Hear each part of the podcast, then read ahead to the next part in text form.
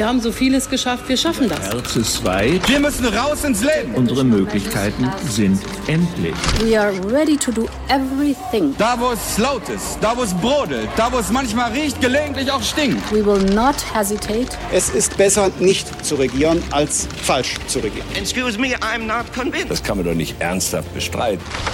Hauptstadt das Briefing Spezial mit Michael Bröker und Gordon Ripinski. Live von der Pioneer One. Herzlich willkommen, liebe Zuhörerinnen und Zuhörer zum Hauptstadt-Podcast. Es ist Freitag, der 4. August. Wir sind mitten im Sommer und Michael Bröker ist noch immer im Urlaub und deswegen haben wir diese Ausgabe genutzt für eine Sonderausgabe dieses Ihres Hauptstadt-Podcasts. In dieser Woche war die Bundesbildungs- und Wissenschaftsministerin Bettina Stark-Watzinger zu Gast auf der Pioneer One und mein Kollege Maximilian Stascheid, unser Bildungsexperte und ich, wir haben sie interviewt, zusammen mit vielen Pioneers die sich diese Veranstaltung angeschaut haben. Und ich freue mich jetzt, dass ich Ihnen das Beste aus dieser Veranstaltung präsentieren kann. Viel Freude mit diesem Gespräch und der Bundesbildungsministerin Bettina Stark-Watzinger. Frau Stark-Watzinger, herzlich willkommen.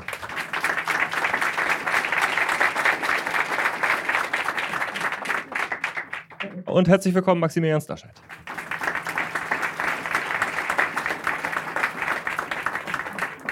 Wir sind in der parlamentarischen Sommerpause. Auch die Schülerinnen und Schüler in Deutschland haben derzeit in allen Bundesländern Ferien. Das heißt, es haben auch alle ihre Zeugnisse bekommen. Frage an die Bildungsministerin. Die Ampelregierung hat jetzt so ungefähr Halbzeit. Welche Zwischennote geben Sie Ihrer Regierung?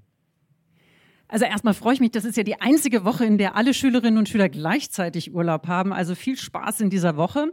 Ja, und wenn ich Noten vergeben wollte, dann wäre ich Lehrerin geworden. Das bin ich aber nicht geworden. Und ich glaube, wir haben ja in dieser, in dieser Ampelkoalition ja auch relativ schnell mit neuen Herausforderungen umgehen müssen. Äh, wir waren kurz im Amt, da ist der furchtbare Krieg gegen die Ukraine äh, losgebrochen. Es hat uns natürlich auch in den ersten Monaten noch sehr stark mit Krisenbewältigung, aber auch mit der Herausforderung Unterstützung der Ukraine und was heißt das dann auch mit Blick auf Bundeswehr und ähnliches. Man merkt ja, wir brauchen eine gut ausgebildete äh, Bundeswehr, um eben auch Freiheit verteidigen zu können. Was heißt das alles? Und trotzdem haben wir viele Dinge auch auf den Weg gebracht. Wir haben eine BAföG-Reform bei uns im Ministerium, war uns wichtig, gleich im ersten, äh, im ersten Jahr. Wir haben mit Planungsbeschleunigung ähm, jetzt Dinge auf auf den Weg gebracht. Wir haben Fachkräftezuwanderungsgesetz eingebracht. Also insofern ähm, haben wir Krisen bewältigen müssen, haben aber auch schon einiges auf den Weg bringen können. Klingt, soweit Ihr Zwischenfazit also positiv, das heißt Versetzung nicht gefährdet. Nein, wir haben jetzt zwei Jahre, in denen wir noch große Aufgaben haben. Ähm, das sehen wir ähm, mit Blick auf Wettbewerbsfähigkeit in Deutschland. Ähm, wie können wir unseren äh, Standort auch wieder stark machen? Und natürlich auch mit Blick auf Forschung und Innovation. Gerade jetzt brauchen wir ja mehr Wissenschaft, also mehr denn je. Und insofern gibt es große Herausforderungen, aber wir stellen uns diesen in den nächsten zwei Jahren. Die ersten knapp zwei Jahre der Ampel waren ja geprägt auch von vielen Streitereien zwischen den Koalitionspartnern. Glauben Sie denn, dass Sie jetzt nach der Sommerpause, wenn alle ganz gut erholt sind, aus dem Urlaub zurückkommen, in den harmonischen Modus zurückkommen kann, den Sie sich damals Anfang oder Ende 2021 vorgenommen hatten?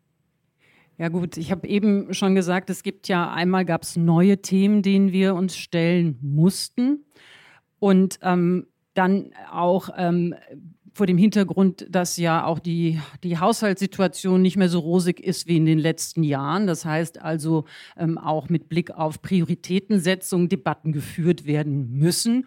Und deswegen halte ich es für richtig, dass wir um Inhalte streiten. Es sind ja auch drei unterschiedliche Koalitionspartner und es geht ja auch darum, unterschiedliche Meinungen immer sichtbar zu halten und sichtbar zu machen. Ähm, und um Inhalte ringen, halte ich für absolut richtig. Falsch wäre es, wenn wir in persönliche Streitigkeiten gehen, also persönlich uns miteinander aussetzen würden. Das ist falsch, das wollen auch die Menschen in unserem Land nicht, aber die wollen, dass wir gute Lösungen finden. Was wir natürlich beobachtet haben, ist, dass Sie nicht nur in der Koalition um Inhalte gerungen haben, sondern Sie haben sie auch auf Twitter in Streitform mit internen Dokumenten aus den Ministerien und aus Briefwechseln ausgetragen. So kann es aber nicht weitergehen, oder? Also ich habe keine internen Dokumente geteilt und werde das auch nicht tun. Ich werde weiter äh, meine Meinung kundtun, wenn es um die Frage geht, wie machen wir Politik. Ich meine, Sie haben ja wahrscheinlich auch bei der Frage im Hintergrund das GEG e im Kopf gehabt, das Gebäudeenergiegesetz. Und da war es so, dass aus unserer Sicht ganz klar war, dass es machbar sein muss, technisch machbar sein muss, dass es ähm, ähm, für die Leute bezahlbar ist. Es geht ja wirklich in das Privateste der Menschen hinein, ähm, in ihre Wohnung, sei es als Mieter oder auch als Immobilienbesitzer. Und dass wir eben auch, wir haben schon über Wissenschaft und immer neues Wissen gesprochen, eben eine Technologieoffenheit dort haben. Und insofern war es wichtig, dass wir das Gesetz nochmal angepackt haben und ähm, hier auch das vom Kopf auf die Füße gestellt haben. Aber ja, es geht darum, um Inhalte zu ringen.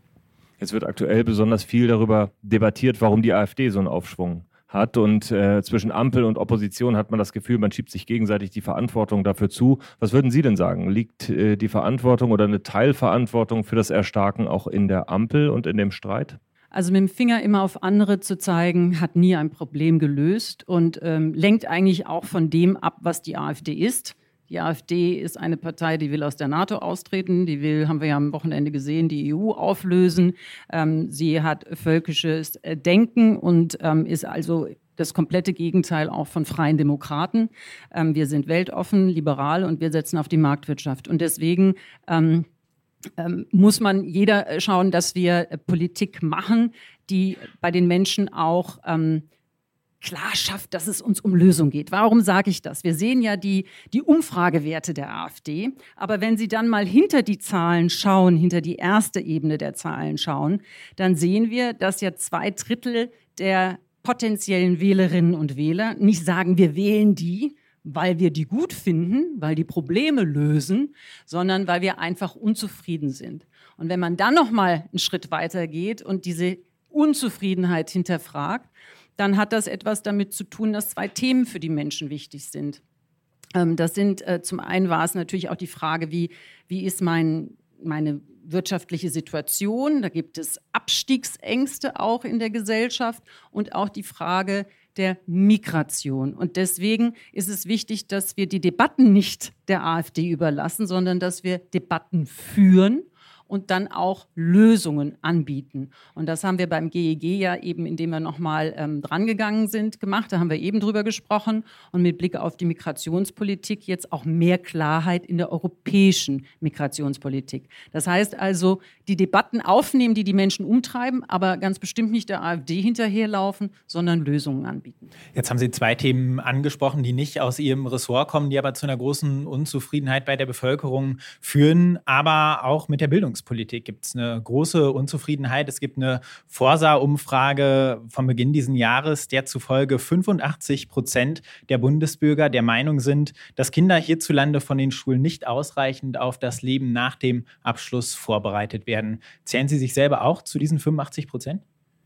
Wir sehen die Probleme. Wir sehen ja die Studien, die veröffentlicht werden, verschiedene Studien. Da geht es darum, wie viele junge Menschen verlassen unser Bildungssystem ohne Abschluss über sechs Prozent jedes Jahr. Wir sehen die Frage der Kompetenzen in den Schulen, ganz besonders im IQB, Institut für Qualität in der Bildung, wo es darum geht, welche Fähigkeiten haben eigentlich unsere Schülerinnen und Schüler am Ende der Grundschule. Und am Ende der Grundschule haben zwischen 20 und 30 Prozent, je nach Bundesland und ähm, je nach Fach, ähm, ähm, haben unsere Grundschülerinnen und Grundschüler eben nicht mehr die Mindestkompetenzen. Wir reden nicht über Regel- oder Spitzenkompetenzen, sondern über Mindestkompetenzen. Wir sehen außerdem ein Chancenmonitor, dass immer noch der Zusammenhang zwischen Herkunft und Bildungserfolg sehr stark ist. Und natürlich muss uns das umtreiben. Und natürlich müssen wir sagen, das ist ja die Grundlage in unserer Gesellschaft, dieses, ähm, die Startchancen zu geben, die Perspektive, du musst nicht studieren, aber du sollst dir deinen Lebensweg aussuchen können, deinen Bildungsweg aussuchen können. Ähm, und deswegen ist das eine Grundaufgabe, dass ähm, unsere Kinder die beste Bildung bekommen. Über diese Themen wird zwar diskutiert, aber zumindest mal nicht so unerbittlich gestritten wie über manche anderen Themen im Bereich Wirtschaft oder Energie. Ähm, liegt das daran, weil die Themen in sich nicht so kontrovers sind oder weil Sie Bildungs- und Wissenschaftspolitikerinnen und Politiker da eben vielleicht einen besseren Umgang miteinander haben? Oder sind Sie einfach netter als Ihre Kollegen Lindner und Buschmann und Wissing? Nein, also ich verbringe sehr viel Zeit mit meinen Kollegen und die sind sehr nett. Dann hätten wir das schon mal geklärt. Also das kann nicht der Grund sein. Was ist dann der Grund? Ja, ich glaube, das ist der Grundkonsens in, und das ist auch gut, dass das ein Grundkonsens ist in unserer Gesellschaft, weil am Ende des Tages es sind ja zwei Seiten einer Medaille. Es ist das, was unsere Gesellschaft ausmacht, der Kit, den unsere Gesellschaft ausmacht, eben durch eigenes Talent, durch äh, Leistung, durch Fleiß etwas zu erreichen, diesen Aufstieg zu ermöglichen. Und es ist aber auf der anderen Seite auch, und das sehen wir ja mit Blick auf den Fachkräftemangel auch, dass wir dieses Potenzial, das wir in unserem Land haben, dass wir das auch nicht ähm, verschenken. Und da herrscht Konsens drüber, wo es dann nochmal hakt und wo wir auch in der Umsetzung nicht so schnell sind über die Art und Weise, wie es gestaltet wird. Da gibt es unterschiedliche äh, Ausprägungen und Vorstellungen, aber dieser Grundkonsens, der ist ja schon mal sehr wichtig. Bleiben Sie doch jetzt einfach bei uns und hören Sie diesen Podcast bis zu Ende, aber eben auch alle anderen Podcasts und Newsletter, die wir auf thepioneer.de jeden Tag für Sie frisch zubereiten. join.thepioneer.de. Seien Sie dabei, unterstützen Sie unabhängigen digitalen Journalismus und kommen Sie an Bord. Hauptstadt, das Briefing Spezial mit Michael Bröker und Gordon Ripinski. Live von der Pioneer One.